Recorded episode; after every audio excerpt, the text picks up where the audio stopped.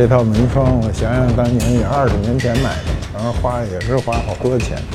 这一共是多少块？这十八片儿，这十八片儿呢是特别少见，就是因为它的所有的腰板和琴板全是这个三国故事。你看这个是捉放曹，哦，每一个是一个不同的故事代表，对，它有点像这个一个一个剧照，或者说是情节的一个一个连贯。连环画。对，那时候没有影视嘛，没有电影电视嘛，所以就靠这些。你看这是孟德献刀啊。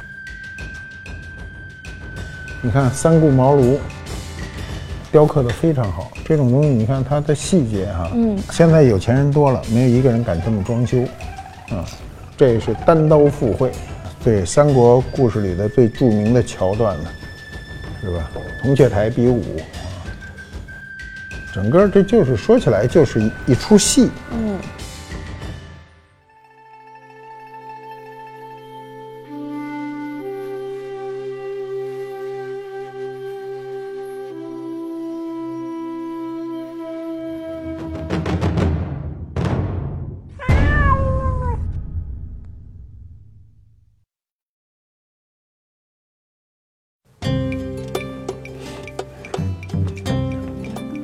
官复都督，有物为证。有几句话是这么说的：“他说，曾经有一份真诚的爱情放在我的面前，我却没有珍惜。等我失去的时候呢，我才后悔莫及。人世间最痛苦的事儿莫过于此。如果上天能给我一个再来一次的机会，我会对那个女孩子说三个字。”我爱你。如果非要在这份爱上加一个期限，我希望是一万年。是不是听得很耳熟？越听越耳熟啊！这是周星驰的《大话西游之仙履奇缘》啊的一个台词儿。这个电影有多少年了呢？有二十多年了。它是一九九四年出品，一九九五年上映的。当时上映的时候呢，并不火。后来不知道哪一天哪一刻，在大陆突然火了。这个电影火了以后呢，这个话就跟着火了。这个话二十多年来被很多人反复引用啊，说这个追悔莫及啊，追悔莫及是我们一个成语了，就是你如果。曾经有这样一个女孩啊，你没有能够跟她在一起，你一定是啊后悔莫及的。其实啊，话翻过来说，如果你跟她在一起，那有可能你还是后悔莫及的。我们人类的情感就是这样，没得到的一定是最好的。曾经有一份真诚的爱情摆在我的面前，但是我没有珍惜。等到了失去的时候，才后悔莫及。尘世间最痛苦的事莫过于此。如果上天可以给我一个机会再来一次的话，我会跟那个女孩子说我爱她。如果非要把这份爱加上一个期限，我希望是一万年。爱你一万年，这是一个浓鸡汤式的爱情句式啊！生活中没有人这么说啊。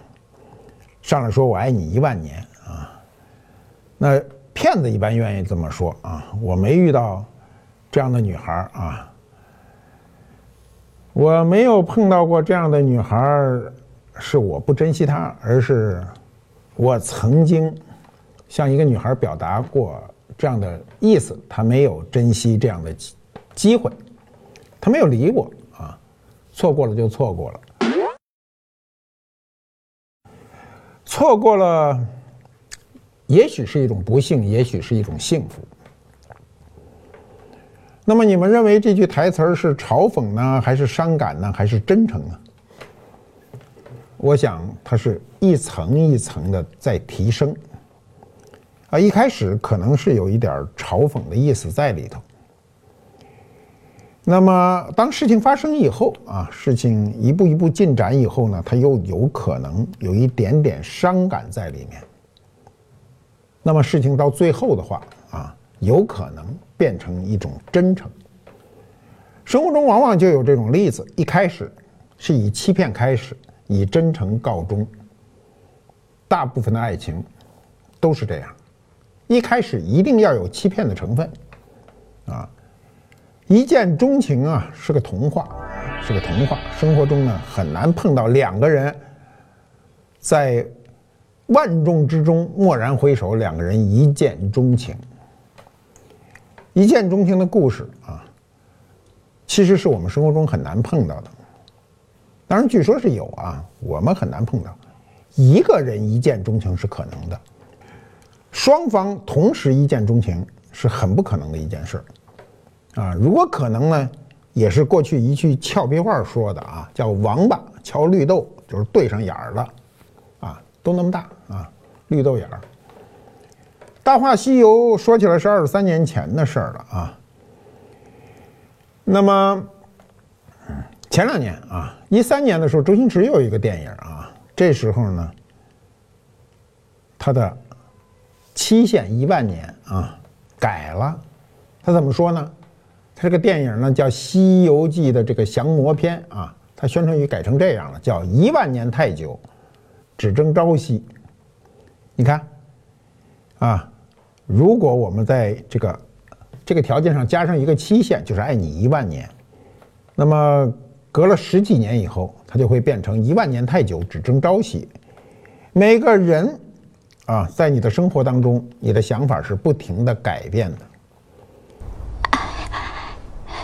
都就一千年，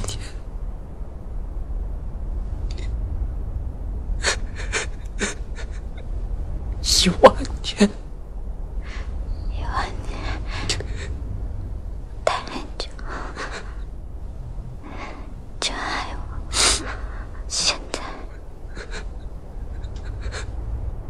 一万年太久，只争朝夕。对于我们这一代人呢，是非常熟悉的一句词，是毛泽东在《满江红·贺郭沫若同志》中呢，这个其中的一句啊，我到现在还很容易背下这个这个词啊。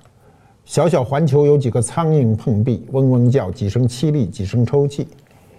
蚂蚁圆怀夸大国，匹夫撼树谈何易？正西风落叶下长安，飞鸣笛。这是上半阙，下半阙呢？多少事从来急，天地转，光阴破，一万年太久，只争朝夕。四海翻腾，云水怒，五洲震荡，风雷击。啊，最后一句我给忘了，忘了就忘了。我现在脑子不好使啊，很多时候呢会突然的就断片儿啊。人老了必须服老。一个人在表达啊最好、最痛快的时候。是四十几岁，三十几岁，因为经验不足，你的阅历不够，你又说表达的时候你着急说不出来。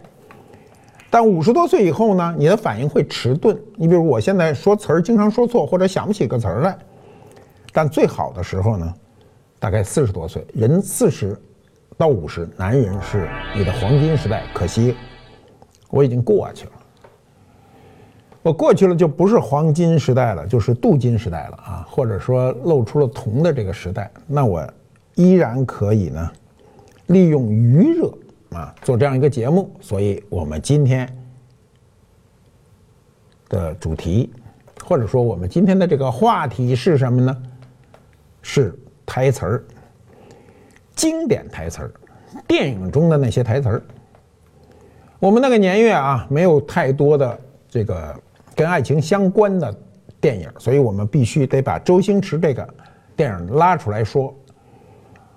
我们那个年月啊，我们年轻，我小时候到我的青年时候所看的所有的电影，关于爱情的话呢，我想来想去，就有一句台词非常有力量，而且流行开来，那就是出自于《冰山上的来客》，当时的主题曲，我想大家都比较熟，叫《花儿》。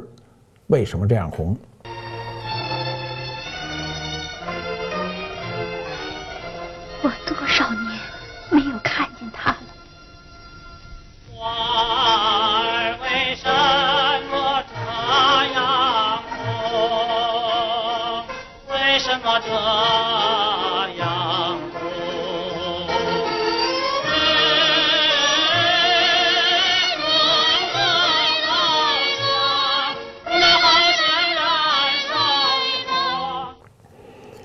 当时这里有一句台词儿啊，是排长对着阿米尔说的，说阿米尔的爱情快来了。他说的什么呀？他说阿米尔冲，就一个字儿。你看看前面，周星驰对朱茵说的那个大段的台词上百字，但我们过去只简化成一个字儿，叫阿米尔冲冲冲上去。那么这个影片说的是什么呢？真假古兰丹木和战士阿米尔之间的这个从这个爱情悬念中引出来的，讲述了当时的这个战士在边疆守卫边疆，排长之间跟特务啊假古兰丹木之间的斗智斗勇。最终呢，以这个阿米尔和真的古兰丹木啊得以重逢的，哎，就这么个故事啊。故事并不复杂。那么他就是阿米尔啊喜欢。阿依姑里啊，我们那时候小时候老说阿依姑里啊，但一直不敢表白，所以在维族的那个雕羊大会啊，我们都知道雕羊大会，排长啊就来了一句说阿米尔冲这句话呢，就给了他胆量，让他去追求阿依姑里。那么这句阿米尔冲是我们那个时代经常引用的一句经典台词儿啊。但是这词儿还不够有力量。如果当时杨排长说“阿米尔上”，那就更有力量了。你们想想是不是这样？我们年轻的时候体现爱情的电影呢，太少了，很少。非常流行的电影呢，都是战争片儿，是吧？那时候的新中国刚从战争年月走过来，啊，一开始拍的片子啊，大部分都是。战争片啊，你看这个地道战啊、地雷战、南征北战、小兵张嘎啊，这些片子都是五十年代到六十年代拍的，反映了我们的抗日战争和解放战争两大战争。那么这里也有很多经典的台词，比如小兵张嘎，嗯，小兵张嘎中有一个非常经典的片段啊，就是胖翻译吃西瓜。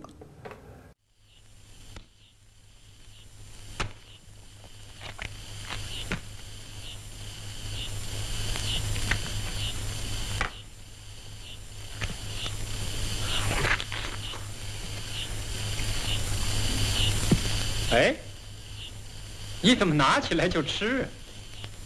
怎么，你这不是卖的吗？卖的也得问个价儿。什么？别说吃你几个烂西瓜，老子在城里吃馆子也不问价。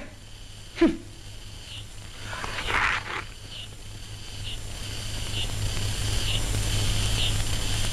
这年头做事儿要留点后路。什么？你没听人说吗？别看今天闹得欢，就怕将来拉清单。啊，这句话啊，我都看习近平主席引用过，可见当时的台词儿啊，这个有多么的有力量，多么深入人心。那么。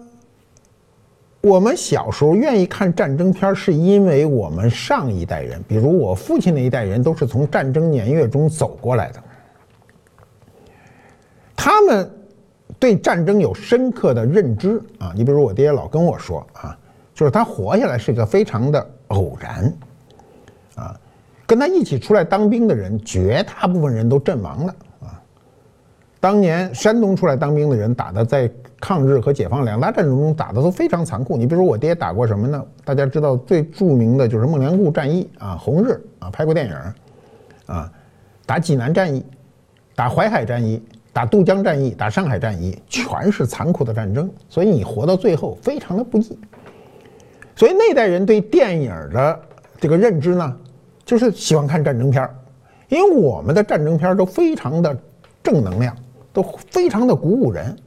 当时的战争片不跟我们这些年几十年后的这种美式战争片不一样，美式战争片是尽可能的表现战争的残酷，我们那时候还不是这样，要表现出战争的一种正气。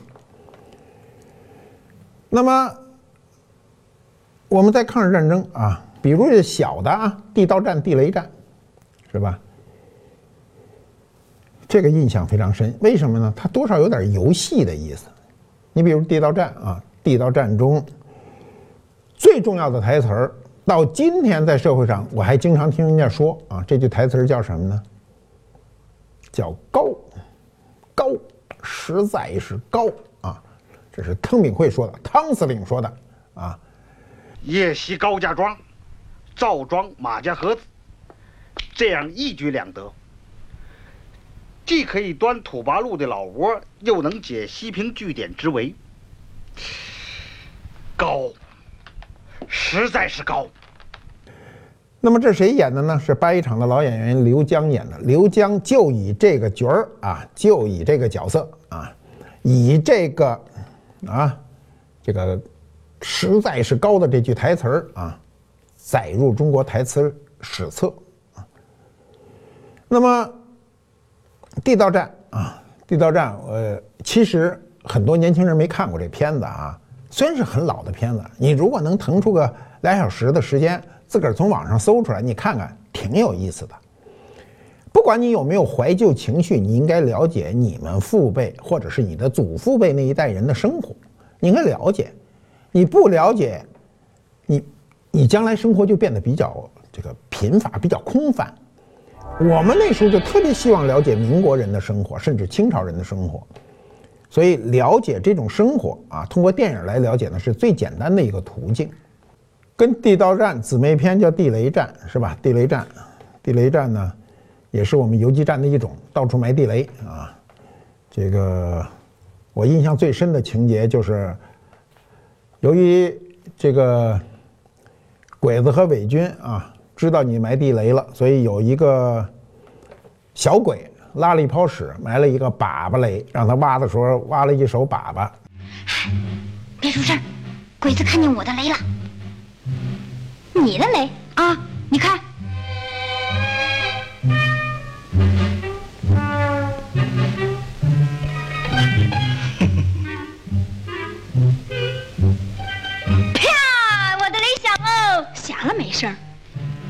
那是臭粑粑雷。嗯。啊，所以粑粑雷啊，粑粑雷是我们小时候最为乐的一件事儿，就看电影中非常就开心的一件事儿。那么后来，在这个抗日战争、解放战争过后呢，我们还打了一个非常重要的战争，就是朝鲜战争啊，朝鲜抗美援朝。抗美援朝拍了很多很多电影，其中最重要的一个电影就是《英雄儿女》，一九六二年拍的。呃，王成。王芳，英雄王成啊，王芳的妹妹作为文工团啊，我们最近不是还有个电影没没上映的吗？叫《芳华》啊，那写的写写的就是文工团。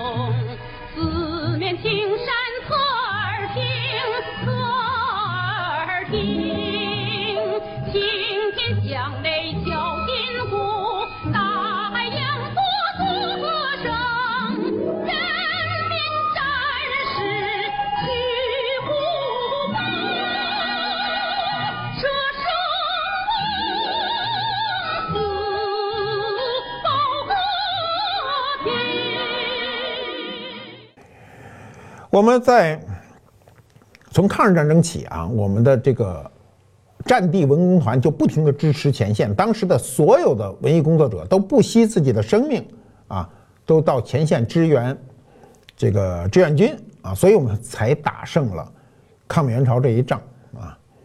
那么《英雄儿女》呢，它表现的就是一段，其中有王成，嗯，王成坚守这个阵地啊，为了胜利向我开炮。呃，很多年以后啊，我在当时啊，这电影看了无数遍，根本看了多少遍根本就不记得啊，看了无数遍。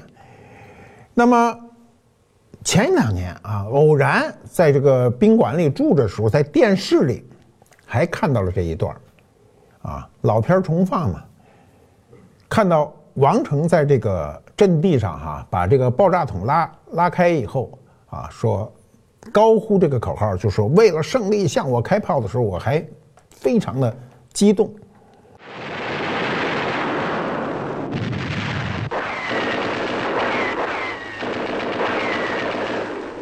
为了胜利，向我开炮！一代人啊，有一代人的文化情节，这就是我们那一代人的文化情节。所以在我们童年时代，啊，青年时代，啊，一直把这种向我开炮啊这种台词儿和精神，这个一直随着我们在成长，融入到我们的血液之中。他实际上在提一种奉献精神。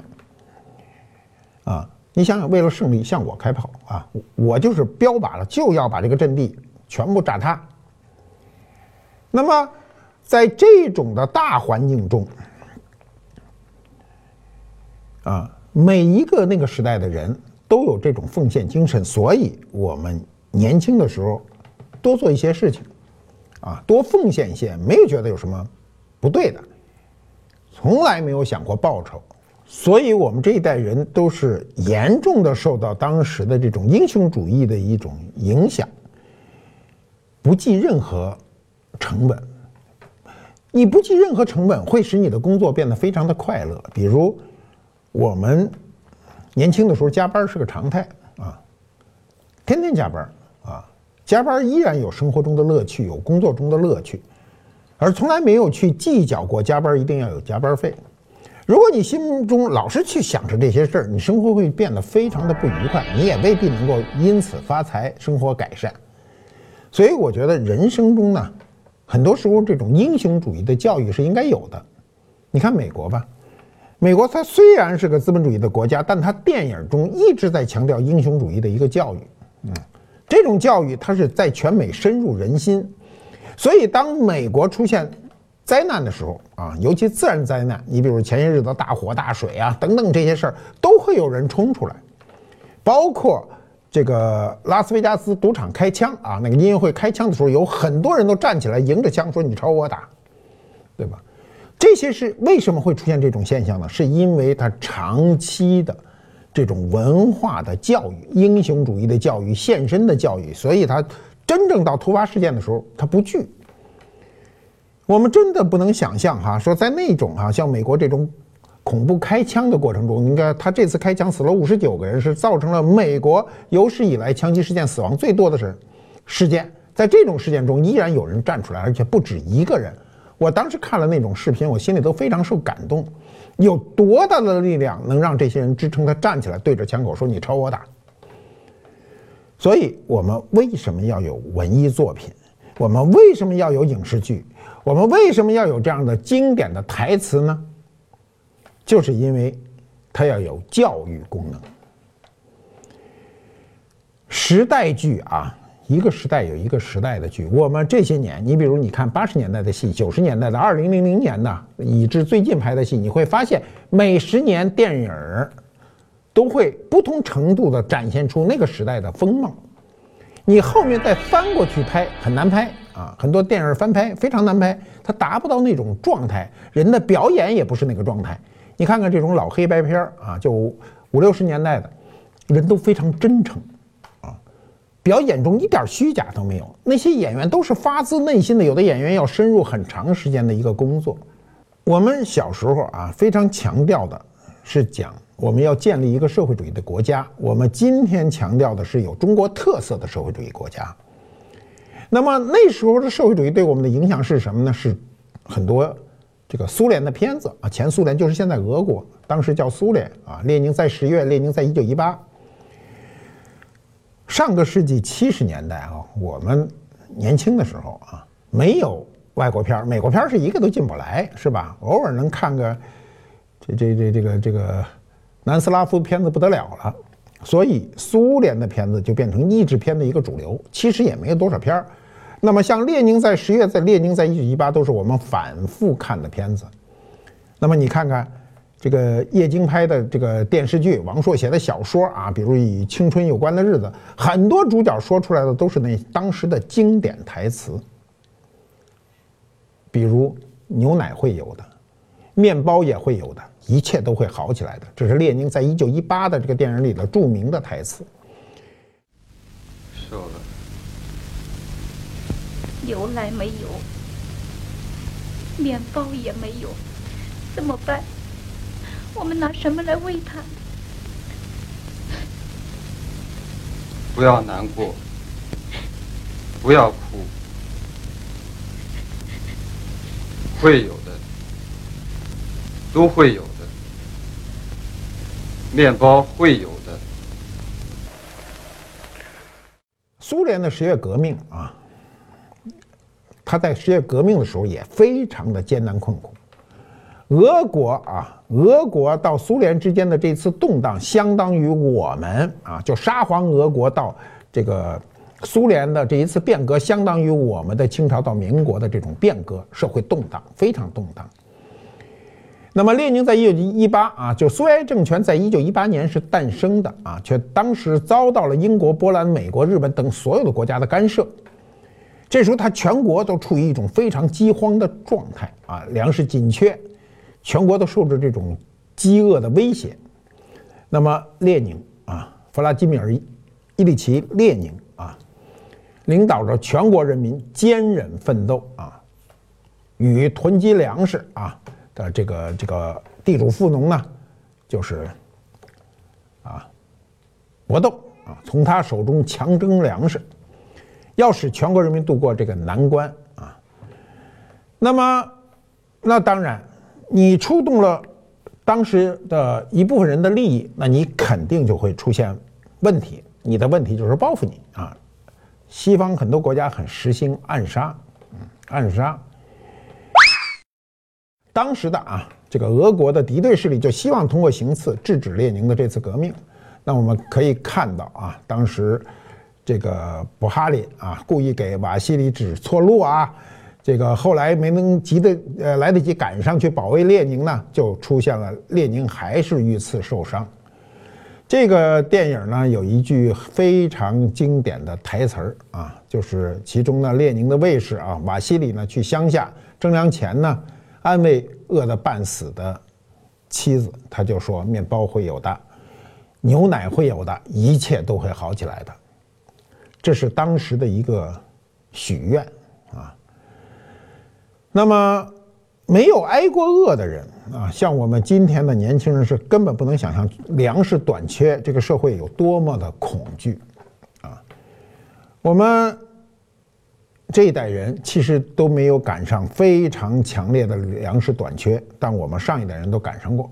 嗯，粮食的短缺呢，社会会非常的动荡，因为那是维系生命之本。那么。列宁遇刺以后呢，这个这个很多人都在等待消息嘛，群众都在等待消息呢，官员就想焦急的这个等待，呃，列宁的这个伤情的这个群众呢，宣布说，列宁同志已经不咳嗽了，他已经不发烧了，脉搏一百二十，他精神很好，静点，静点，别嚷了，精神很好，嗯，呼吸。二十四次，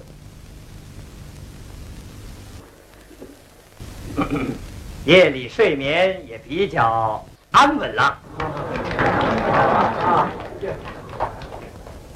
已经不咳嗽了。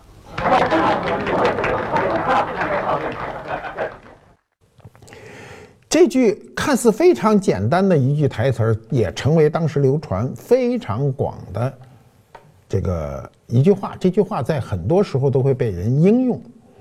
这种应用不仅仅是一种模仿啊，甚至好像有些人认为它还有一些调侃，不是，它是一种情感的一种宣泄，是吧？我们看到那个电影啊，这个电影列宁在撤离的时候啊，这个这个男刺客就挡住了这个身后的群众，说：“大家不要急，让列宁同志先走。”然后女刺客呢？这个卡普兰呢，就向他开了枪啊，向他开了枪。那么大家不要急，让列宁同志先走啊。慢点，不要急，不要急。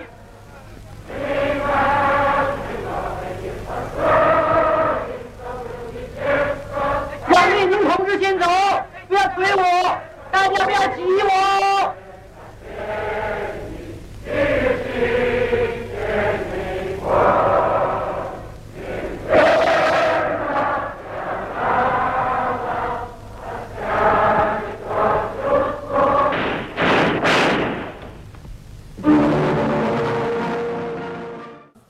这句话也在我们年轻的时候、拥挤的时候啊，经常说的一句话，比如电场散，电影一散场，那时候看电影跟今天不一样。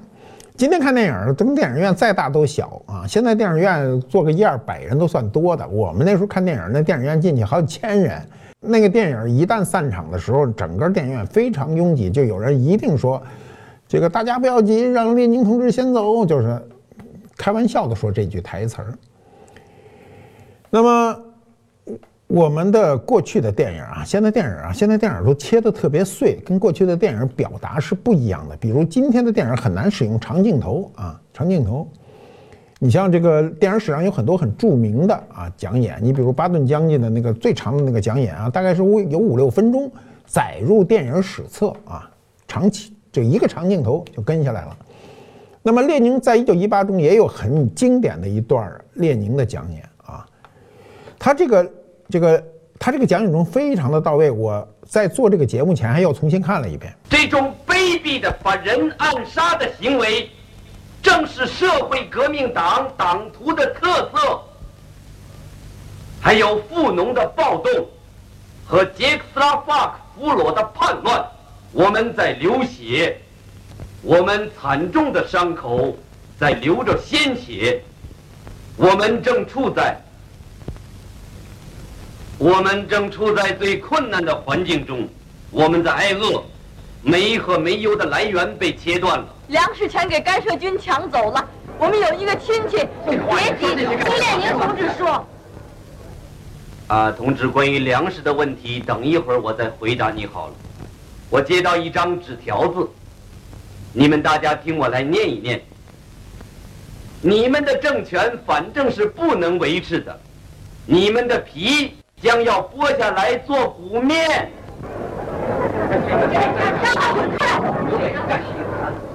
安静一点儿，安静一点儿，同志们。包括当时写纸条的人的这种细节的表达，那妇人突然插话说：“我们的有个亲戚什么的，就说的都是私人的问题。”所以，你今天再去看那样的一个讲，这个讲演啊，我们想想哈，我们生活中是听不到的。我们生活中今天看到的都是那个电视里的那种啊演讲比赛，这种比赛都是经过充分的思想准备，辞藻华丽啊，呃，甚至呃这个比较做作。我看到有很多人讲这个演讲都非常非常的做作，啊，呃，完全达不到我们看到啊列宁在一九一八这段讲演，你们看看这段讲演，是吧？列宁的那个表达，那个演员的表达，那个松弛，那个真诚，那个嗯演讲中的游刃有余。呃，比如他中间有一段啊，就是他接到那个条子嘛，他说：“我手里接到一个条子，你们大家来听我念一念，说你们的政权反正是不能维持的，你们的皮将会要剥下来做鼓面，啊，底下嗡就就就乱了啊，一下就乱了。他说安静一点。”安静一点，同志们，我我这种话啊，过去啊，我那时候在工厂开会啊，一到那种特吵闹的时候，就马上有人说这句台词说安静一点，安静一点，同志们，被人民意志判决的叛徒们一定要无情的消灭他们，我们让资产阶级去发疯吧，让那些无价值的灵魂去哭泣吧，工人同志们，我们的回答就是这样。加上三倍的警惕和小心，还要忍耐，所以他这种台词儿啊，他通过层层递进啊，啊，你们可以看看啊，这这样大段的演讲在今天的电影是看不到的。他最后就说：“这个我们只有一条出路，那就是胜利；还有另外一条出路，那就是死亡。死亡不属于工人阶级，所以工人阶级在我们这个国家长期是领导阶级。”为什么说工人阶级是领导阶级？就源于此，源于这个苏联的十月革命。呃，我们那一代人啊，听到这些都是会会很激动，因为我就是到今天我听到这个这样的演讲还是很激动的。我们那时候啊，我小时候解放，你比如六九年的时候也就解放二十年，现在已经六十八年都过去了，七十年了。如果说一九四九年生人的人也年近古稀了。古稀之年在古代已经是非常长寿的人了。我们的新中国今天已经不能简单的再说为新中国了，我们是一个已经由幼儿变成一个成年的一个国家，我们有将近七十年的一个新中国的历史了。所以，我们今天很难理解当时一个一个新中国一个国家刚刚解放的时候，面对着这些内忧外患时的那种内心感受。我们的电影立刻就变得比较欢乐。你想，我们的电影是吧？现在有一种电影叫贺岁片儿啊，一到贺岁的时候啊，各种电影上来了，基本上以喜剧为主，是吧？最初因为是喜剧定的调子嘛，九七年，你想想也二十年了。当时最早的这个片子就叫甲方乙方，是吧？啊，那出演的全是实力派，葛优啊、何冰啊、傅彪啊，包括冯小刚都上场，是吧？这个刘培啊、英达呀。是吧？很多演员都上去了，都是戏。今天说都是戏骨。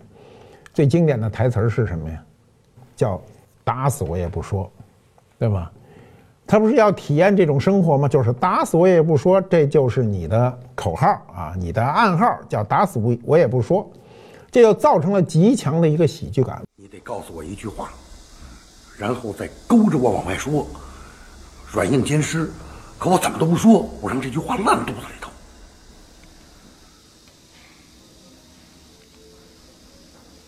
打死我也不说，对，打死我也不说。那你把电话号码留下，回去等信儿。哎，别介，我这肚子里一句话没存住，你得告诉我一句新的。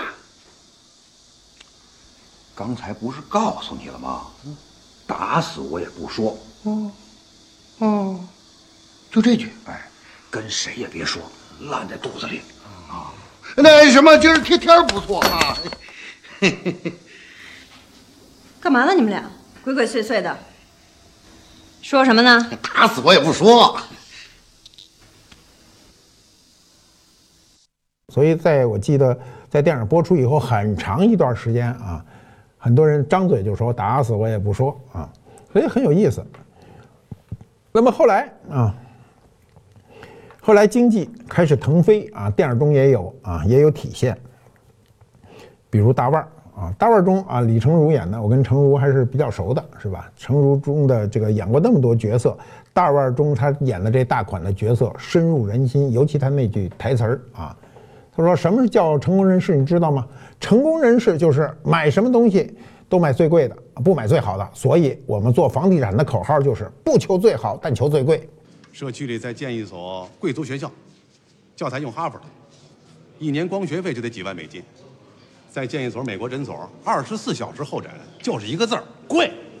看感冒就得花个万八千的。周围的邻居不是开宝马就是开奔驰，你要是开一日本车呀，你都不好意思跟人家打招呼。你说这样的公寓一平米你得卖多少钱？我觉得怎么着也得两千美金吧。两千美金那是成本，四千美金起。你别嫌贵，还不打折。你得研究业主的购物心理。愿意掏两千美金买房的业主根本不在乎再多掏两千。什么叫成功人士？你知道吗？成功人士就是买什么东西都买最贵的，不买最好的。所以我们做房地产的口号就是不求最好，但求最贵。那么不求最好，但求最贵，在很长时间变成了一个商业社会的一个调侃，对吧？商业社会的一个调侃。那么。这种商业的调侃，实际上是我们生活中的一个折射。我们有多少人懂得商业的一个价值？不是很多人都懂得的。我们都是冲着贵的去，比如说贵的房子一定好，贵的奢侈品一定好。所以有些那个半土不洋的人拎着那种世界名牌包吧，我都觉得是个笑话。我见过很多人左手一个名牌包，右手一个名牌包，他拎俩包，不知道为什么，就是显得有钱，然后还要吹说他这牌是。花了多长时间定制的？其实，啊，前些年这些年好好很多啊，这这些年反腐以后好很多。前些年世界奢侈品品牌最为疯狂的时候，你能看到各地开的奢侈品店都超大个儿，是吧？都非常的大，啊，你到国外去看不看不到那么大的奢侈品店，除了这个巴黎的这个香榭里舍大街上有一些这个品牌店比较大。剩下的你到其他国家，尤其我去德国看那些奢侈品品牌的店，都非常的小，人家不讲究这么张扬，我们就要这么张扬，是吧？喜欢这种奢侈品品牌，喜欢用此炫耀，提高自己的身份。其实这些东西能提高身份吗？不能提高身份。那我们今天说说了这个电影的这个台词啊，台词呢，对我来说印象比较深的呢，都是一些过去西方电影的台词，因为它是翻译的，所以我们就没有必要更深的去说。我们自己的电影台词中流传比较广、比较久的，往往都是带有调侃性的，嗯，或者是带有极强的煽动性的，比如说啊，为了胜利向我开炮啊，这种有极强的献身精神的。比如调侃性的，就是说地主家也没有余粮啊，这都是调侃性的。这些东西很容易引起人们生活中的一个共鸣。我们的文艺作品啊，过去说文学作品是包括小说、散文等等诗歌，今天我们就仅限于影视剧。嗯，我们今天的电影社会影响力非常大，电视剧社会影响力非常大，但是我们真的很可惜，这么多年以来啊。这个没有出现更为经典的台词，我们真的希望我们这个时代出现非常好的经典的台词，不愧于我们这个时代。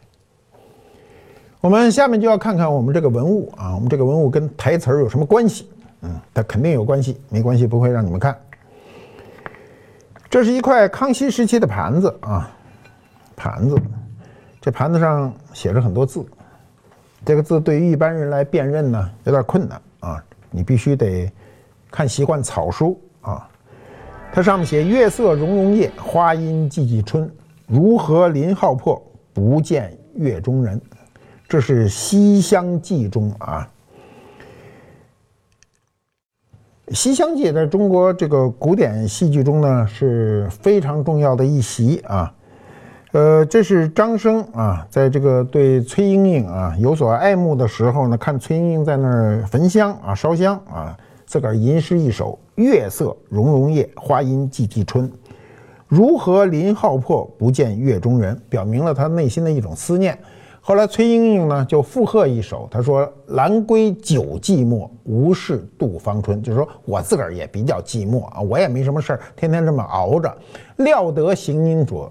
料得行吟者应怜长叹人，就说我啊，就料定你应该可怜我，是不是？所以这个呢是当时的，就说起来是戏剧中的一个小诗，实际上就是一个台词儿。这种台词儿呢也载入史册，啊，这首诗比较有名。崔莺莺回的那首诗呢，相对没有这首诗这么有名。你看啊，这是在三百年前，康熙年间。那么在康熙年间的这样一个托盘上啊，这托盘就是一个茶盘上写上了这首这个小诗，那可见它的生命力。如果不流行，它就不会写在这样一个瓷器上。那么又跨过三百年，这件东西这样完整的能抵达我们啊这个地方，真的是非常不容易啊！你看后面跟新的一样，这盘子我买了至少三十年以上了啊。我当时买的时候，很多人说这写的都是什么呀？我一开始也费了半天劲啊，他认出来了：“月色融融夜，花阴寂寂春。如何临浩破，不见月中人？”啊，经典的台词儿就是有这样的魅力啊！我们的文学在影视中表现最为有力的地方就是台词儿。今天就说到这儿，看看我们的抱枕。